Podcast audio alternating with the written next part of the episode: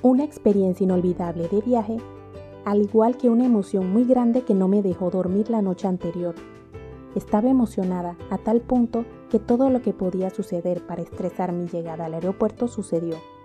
Gracias a Dios iba con tiempo y solamente fue el susto, que ahora me causa gracia.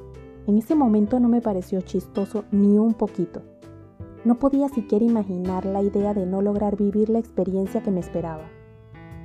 Soñaba con conocer Europa, en especial como ya saben mi lugar favorito. En esta ocasión les hablaré de mi vivencia en el viaje y lo increíble que es hacerlo saliendo de noche en América y llegar de día a Europa.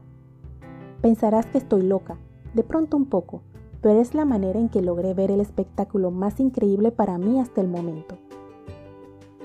Poder ver el meridiano de Greenwich en todo su esplendor. Así como te cuento, logras ver cómo el avión se va acercando a una línea donde un lado está oscuro y el otro de día. Algo increíble si estás pendiente y despierto para poder apreciarlo. Porque es solo un momento, que para mí fue más largo de lo que fue porque quedé maravillada. Es algo que no se puede describir con palabras, hay que vivirlo para no solamente verlo, sino sentirlo. Esa línea entre la oscuridad y la luz se va moviendo por las ventanas del avión, si están abiertas, claro está, hasta que la ves perfectamente frente a tus ojos, que no pueden creer que sea una línea recta que divide la noche del día. Estás en Moututi, tu podcast. Si te gusta, te agradezco le des me gusta, comentes y te suscribas a Moututi en tu plataforma de podcast favorita, para adecuar los temas y saber la plataforma que prefieres. A mí por lo menos me encantó y valió la pena no dormir en el vuelo para no perdérmelo. Gracias a mi padre, que me dijo que posiblemente podría tener esa oportunidad y que no me la perdiera. Solamente recordarlo, siento como si nuevamente lo estuviera viviendo. La naturaleza es tan perfecta, espectacular e increíble que muchos no nos preocupamos por conservarla y seguir disfrutándola más tiempo. Son eventos como ese los que deberían hacernos reflexionar de lo perfecta que es la naturaleza, teniendo presente lo triste que sería destruirla, porque ni siquiera quedaría la posibilidad de ver sus maravillas.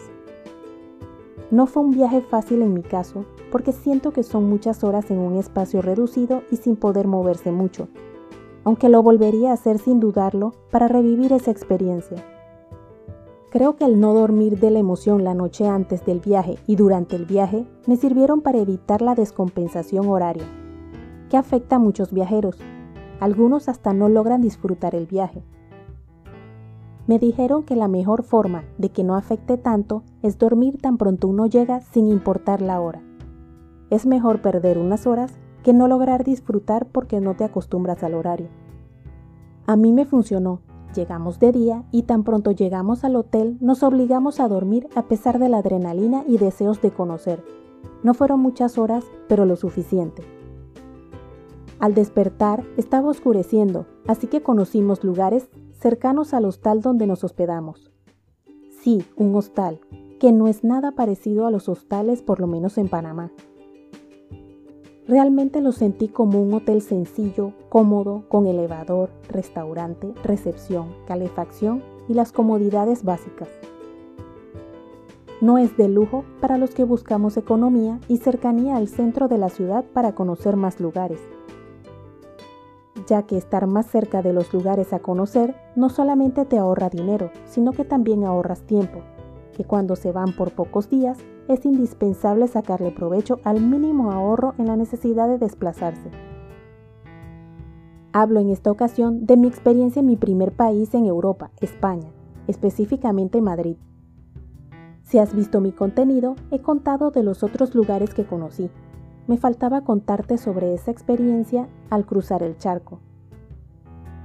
Al llegar se nota un ambiente europeo y ordenado, Solamente puedo decir que no me agradó fue el olor a cigarrillo que sentí por todas partes. No puedo evitar comentarlo, porque no me gusta el olor y en ese momento fue lo que más percibí. Para transportarme del aeropuerto de Barajas al centro de Madrid fue un recorrido bastante largo. Lo que ayudó a sobrellevar el trayecto fue que se lograban apreciar grandes empresas a los costados de la vía. Al ir llegando al centro de la ciudad, se empezaron a visualizar los edificios habitacionales. Estuve en los edificios que estaban cerca de la ciudad, pero aún faltaba por llegar al centro de Madrid.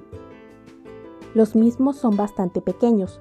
No podía creer que fueran tan pequeños en una ciudad tan moderna, y eso que era en las afueras de la ciudad. No quiero ni imaginar cómo serán los que están más cerca. Luego comprendí que por estar cerca de la ciudad, ese era el tamaño que se conseguía y por cierto bastante costosos, pero acogedores.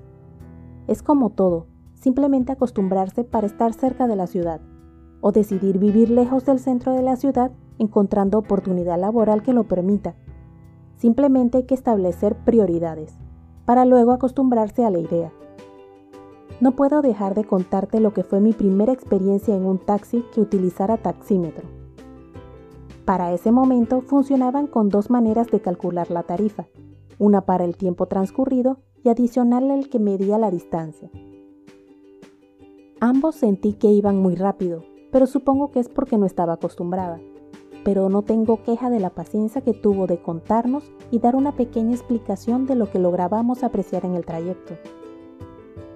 El hostal donde nos hospedamos estaba cerca de la estación del metro llamada Puerta del Sol, algo pequeño pero bastante cómodo y con un servicio amable y atento. La experiencia para mí fue única, ya que nunca había utilizado calefacción y aquí la misma era como las de las películas del tiempo de antes, unos tubos expuestos que se calentaban para mantener el cuarto agradable. El movimiento de las personas en el área de la Puerta del Sol es constante durante todo el día, principalmente desde las 7 de la noche hasta las 12 de la madrugada que es cuando se reduce la cantidad de personas. Es como si todo el mundo se pusiera de acuerdo, porque el movimiento empieza a bajar justo a esa hora. Es impresionante ver cómo baja la cantidad de personas hasta que todo queda completamente vacío.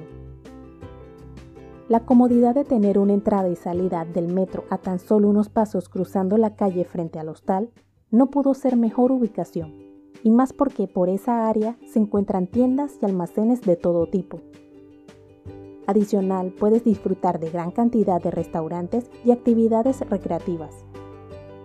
Y por medio del metro se podía ir al resto de los lugares turísticos de la ciudad. Por falta de tiempo, no logré conocer mucho de Madrid y por eso no tengo fotos para mostrar, porque fue un viaje de pocos días para luego ir a mi lugar favorito, que fue el lugar principal a visitar. Puedes saber más sobre mi lugar favorito en mis contenidos anteriores. Allí te cuento los detalles y experiencias vividas en ese lugar tan mágico que soñaba con conocer. En Madrid conocí pocos lugares, entre esos la Puerta del Sol, sus callejones, ventas ambulantes, almacenes y demás actividades tanto diurnas como nocturnas, que sin importar qué día de la semana sea, las personas igual salen. Algo que me sorprendió muchísimo fue que tenían más de una hora de almuerzo, que les permite, pienso yo, que dormir la siesta. Hasta puede que les permita hacer alguna que otra diligencia. Yo tan pronto se pueda y logre tener la oportunidad, quisiera conocer más del llamado viejo continente. ¿Te animas a cruzar el charco, como me enseñó mi padre a decirle al viaje transatlántico? Si te gustó, te agradezco te suscribas a mi podcast Mo Tutti en la plataforma de tu preferencia indica que te gusta y deja tus comentarios dentro de la cordialidad para poder adecuar los temas y saber la plataforma que prefieres. Puedes seguirme en mi blog moututi.com, en Instagram, Twitter y Facebook como arroba y en mi canal de YouTube Moututi.